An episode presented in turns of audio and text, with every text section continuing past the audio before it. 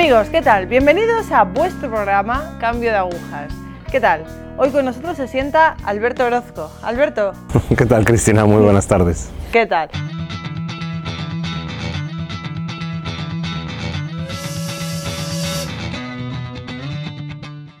Bueno, tengo entendido que fuiste un poco rebelde a tu llamada de vocación. Ah, bueno, sí, algo.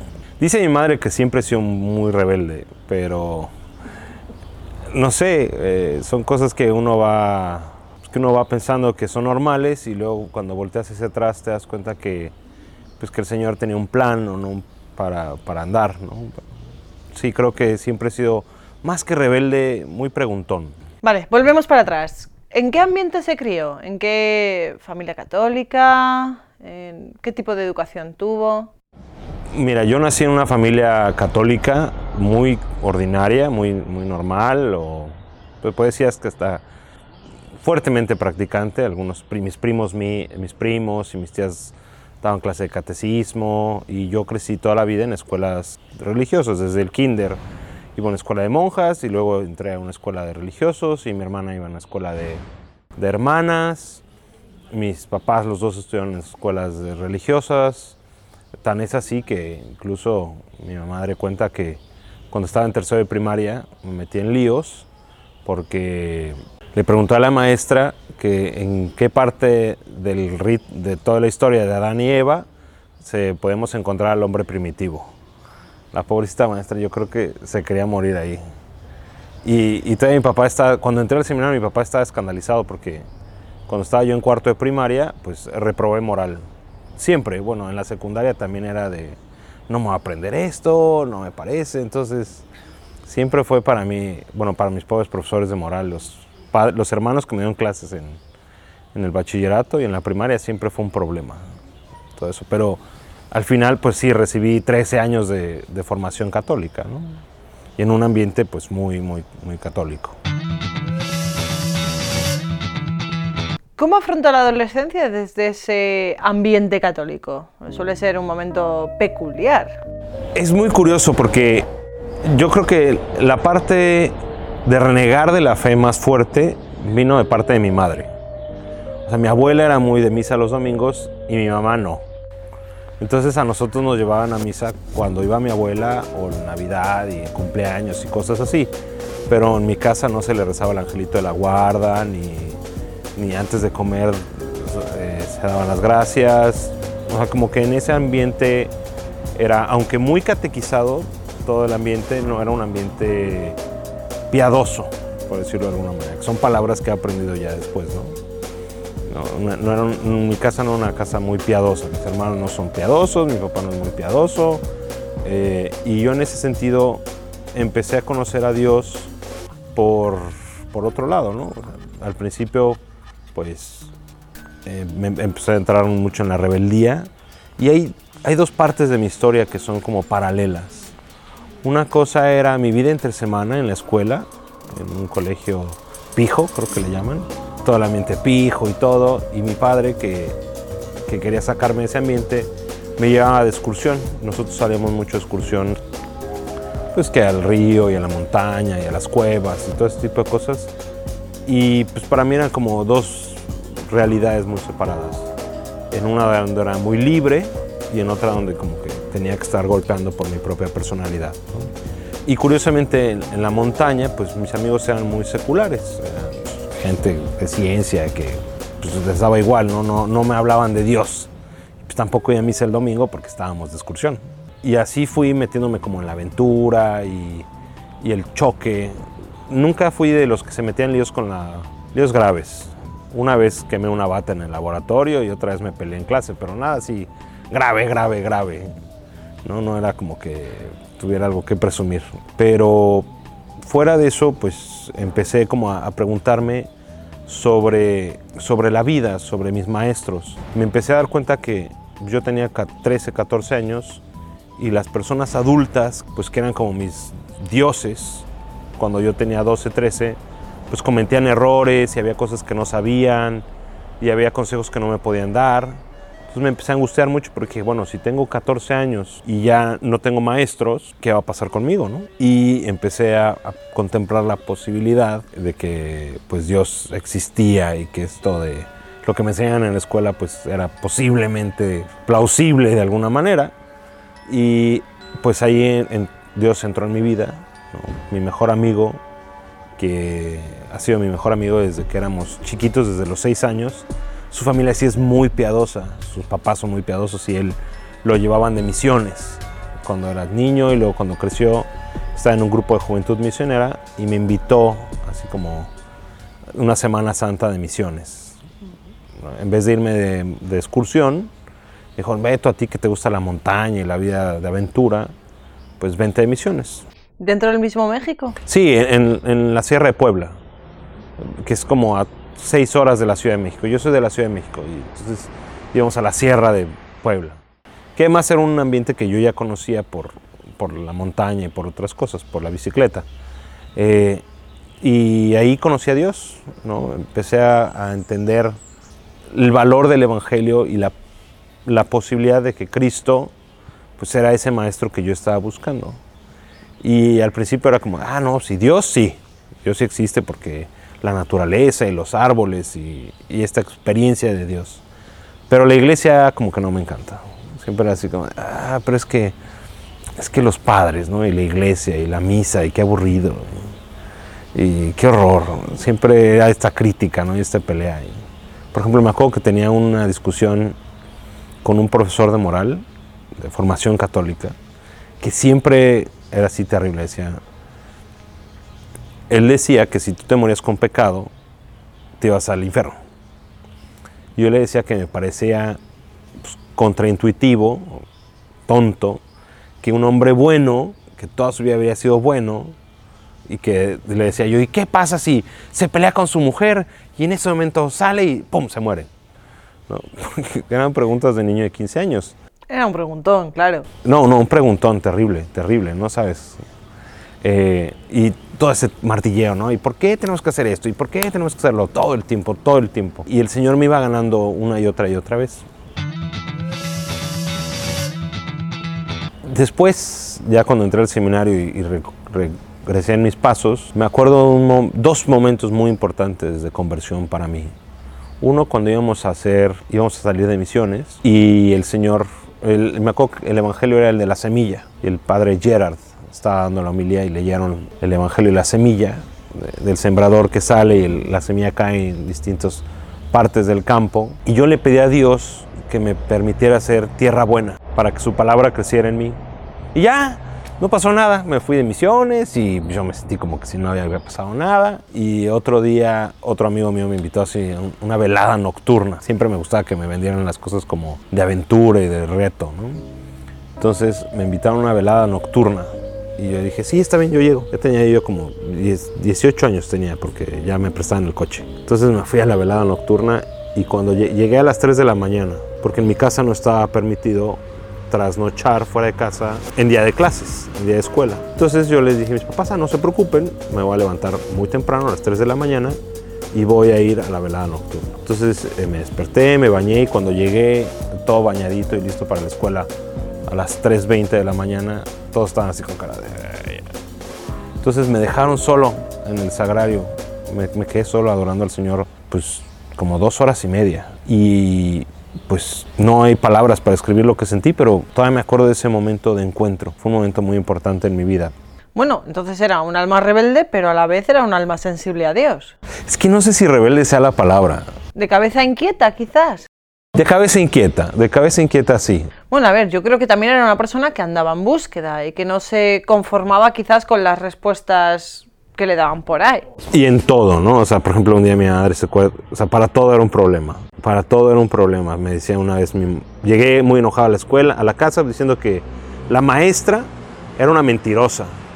Porque decía que había cuatro estaciones en el año, que era primavera, verano, otoño, invierno, y en México no había invierno, porque no había nieve. Entonces, que era una mentirosa la maestra, que, porque me hacían aprenderme esas cosas. Y cosa por cosa el Señor me ha ido venciendo en unas cosas. eh. a mí me costaba mucho trabajo leer en voz alta, me costaba mucho trabajo aprender inglés, me costó mucho trabajo aprender inglés, siempre por mi testarudez, me costó mucho trabajo aprender. Y un buen día estaba yo en clase, una clase de formación católica o de promoción vocacional, y se me ocurrió la idea más loca de la vida, que me empezó a llamar mucho la atención el sacerdocio, mucho. Yo me imaginaba, decía, es que pues, tiene todos los elementos de la vida que a mí me, me llaman la atención, tiene aventura, tiene entrega, tiene servicio. Yo decía, no, es que esto me gusta muchísimo, pero pues nadie me creía. Porque pues, yo era un pagano preguntón, inquieto, poco piadoso. Entonces, incluso se lo, me acuerdo que se lo comenté al, al, sacerdote de mi colegio y se me quedó viendo con cara de, órale, está bien, muy bien Alberto, tú sigue por ahí a ver qué pasa, ¿no? Y pues este sentimiento fue creciendo muy fuerte, tan es así, tenía una novia, corté a mi novia porque iba a ser yo sacerdote y estaba como muy fuerte en, en esa intuición. ¿Qué tenía? ¿Como 16, 17 años? 18. Es que yo, yo, yo cumplo años en mayo, el 13 de mayo, el Día de la Virgen de Fátima. Entonces, siempre empiezo el año escolar teniendo ya la edad. Entonces, mi último año de prepa tenía 18 años y ese fue cuando el ruido se volvió ensordecedor. En diciembre de ese año, 2000, lo que es 2001, 2002, pues yo ya estaba fijo que quería ser cura. Iba a acabar la prepa y a mí, para mí estaba clarísimo. Entonces, mi papá se acercó conmigo porque yo tenía estas vidas paralelas de las que les hablo, pues yo tenía un plan para cuando graba, me graduara de la prepa, quería viajar por Europa cuatro meses. Entonces yo trabajaba en Estados Unidos ganando dinero, juntaba ese dinero, ya cuando cumplía 19 años me iba a ir seis meses de viaje por Europa. Entonces mi padre me dijo que si iba a entrar yo al seminario terminando la prepa o si, este, si quería ir con él un mes a la India. Dije, bueno, pues el seminario puede esperar un poco. Y entonces eso implicaba pues aplazar mi entrada al seminario todo un año. El caso es que me fui de viaje y entré a la universidad porque tenía que matricularme para entrar a la universidad en enero, si me iba a ir yo seis meses de viaje, pues iba a entrar en enero y seis meses en la universidad para ver cómo era la cosa y luego ya entrar al seminario. ¿no? ¿Y salió o no salió el plan? No, bueno, me la pasé muy bien y además iba a misa los domingos, era una cosa muy interesante. No puedo negar que la mano de Dios estuvo conmigo en ese viaje, porque incluso yo le decía a la gente que, que iba a ser sacerdote. Entonces vine a Roma, este, tuve muchas conversaciones en los trenes, platicando con gente sobre Dios y sobre la vida. Y me acuerdo en Barcelona, platiqué con un artista. Y, por todos lados donde iba yo decía que quería ser sacerdote. Y la gente como que no sabe mucho lo que era eso, y yo tampoco sabía mucho qué era eso. Pero fue un viaje muy sano y un viaje de, mucha pues, autoconocimiento de alguna manera. ¿no? Y desarrollé ahí muchas habilidades que pensé que me servirían. Regresé a, Ro regresé a México con el pelo largo, con unas camisas hindús que me llegaban hasta las rodillas, usando guaraches. Y entonces fui con los religiosos de mi escuela y les dije, quiero ser sacerdote. Y se me cambió con cara de, ah, órale, está muy bien. Y pues yo como que no sabía qué hacer o dónde estar. Y me encontré con mi exnovia, que era la que había cortado un año antes, un poco más de un año antes, para entrar al seminario. Y entonces me dijo que si todavía quería ser cura y le dije que no. Dije, no, ya se me quitó eso. Entonces volvimos a andar. ¿Pero y por qué se le quitó? Si llevaba todo el viaje diciendo que quería ser sacerdote. Porque me preguntó la chica. Entonces me la encontré y dije, no, eso de ser cura es mala idea. Entonces dejé eso, bueno, le dije a ella que no quería ser sacerdote y pues me, me fui por otro lado. ¿no? Ya traté de enterrar eso y dejé de ir a misa, incluso dejé de ir a misa y dejé de ir de misiones y dejé de rezar porque era muy molesto. Era muy molesto. ¿Qué era molesto? Pues Dios era un, un, es un encimoso ahí, sí, porque pues yo tenía todo racionalizado por estos 13 años de formación. O sea, Dios te invita libre y amorosamente, es una invitación, la vocación es una invitación y tú puedes pues no aceptarla. ¿no? Y yo decido pues que no, gracias. Y entonces pues me fui por mi lado, lo de la chica no funcionó, ¿no? somos todavía muy buenos amigos, pero nomás no nos entendimos. ¿Continuó la carrera? Sí, claro. ¿Qué estudió? Ingeniería industrial. También estudié chino y me metí a clases de baile. tomaba, tomaba clases de baile como tres- seis horas a la semana. ¿Volvió a la montaña? Sí, sí, todo, todo. Y, y de vez en cuando, pues tenía mis lapsos de regreso a Dios. Me acuerdo, o sea, cuando tenía un desamor o alguna desaventura, pues me acordaba de que lo mío, lo mío, lo mío, lo mío era ser cura. Incluso un día el- me acuerdo que lo estaba platicando con mi mejor amigo, el mismo que me invitó a misiones y el mismo que estaba toda la vida conmigo. Y le digo, oye, ¿por qué, ¿por qué boicoteo todas mis relaciones siempre? ¿no? Y me dijo, Beto, porque pues tú quieres ser sacerdote. Y dije, vamos a hacer una cosa, nunca más me vuelvas a decir eso. Dijo, ah, está bien, pues ya, tema tabú. Y siguió la vida, siguieron los desamores, pero logré muchas cosas. Entonces, el éxito en la vida es hacer que te paguen, lograr que te paguen por hacer lo que te gusta. Y para ser exitoso tienes que amar lo que haces. Y cuando estaba terminando la carrera me empecé a, a sentir muy angustiado porque pues me daba igual. Por la misma cosa de haber viajado y de haber visto tantas cosas, pues yo sabía que pues trabajar para una corporación o trabajar para una cosa esas, pues me daba igual. ¿no? O sea, como que no me emocionaba decir, es que quiero ser el CEO de Coca-Cola, ¿no?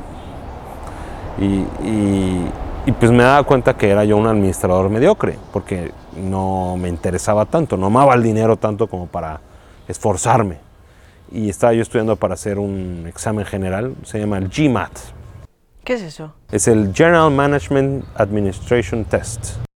Y ese examen es para entrar a la universidad un- una maestría en administración de empresas. Y pues yo veía que todos mis compañeros de curso estaban pues súper comprometidos y estudiaban y le echaban muchas ganas y a mí me daba igual. Entonces dije, esto no va bien. Me empecé a angustiar mucho porque no sabía qué cosa hacer con mi vida.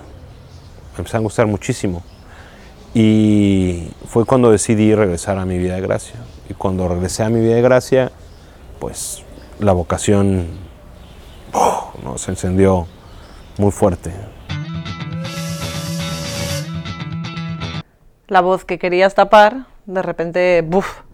Puedo volver a hablar y pues fui muy feliz, ¿no? Me, me sentí como, pues como cuando te encuentras otra vez con, con un amigo de mucho tiempo. Todavía me dejé, me hice así como el rogar como 3, 4 meses. De noviembre de 2007 hasta marzo de 2007 estuve ahí como echando novio. Porque no me dejaba y no estaba seguro.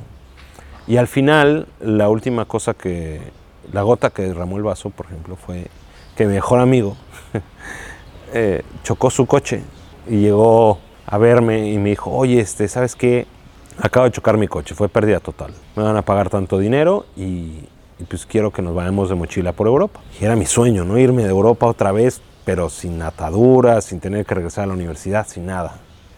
Y dije, ¿sabes qué? No, tengo que, tengo otra cosa en mente. Y ese día me puse en oración y cuando me desperté al día siguiente, me desperté con la convicción de que quería ser sacerdote. Y ahora no sabía dónde.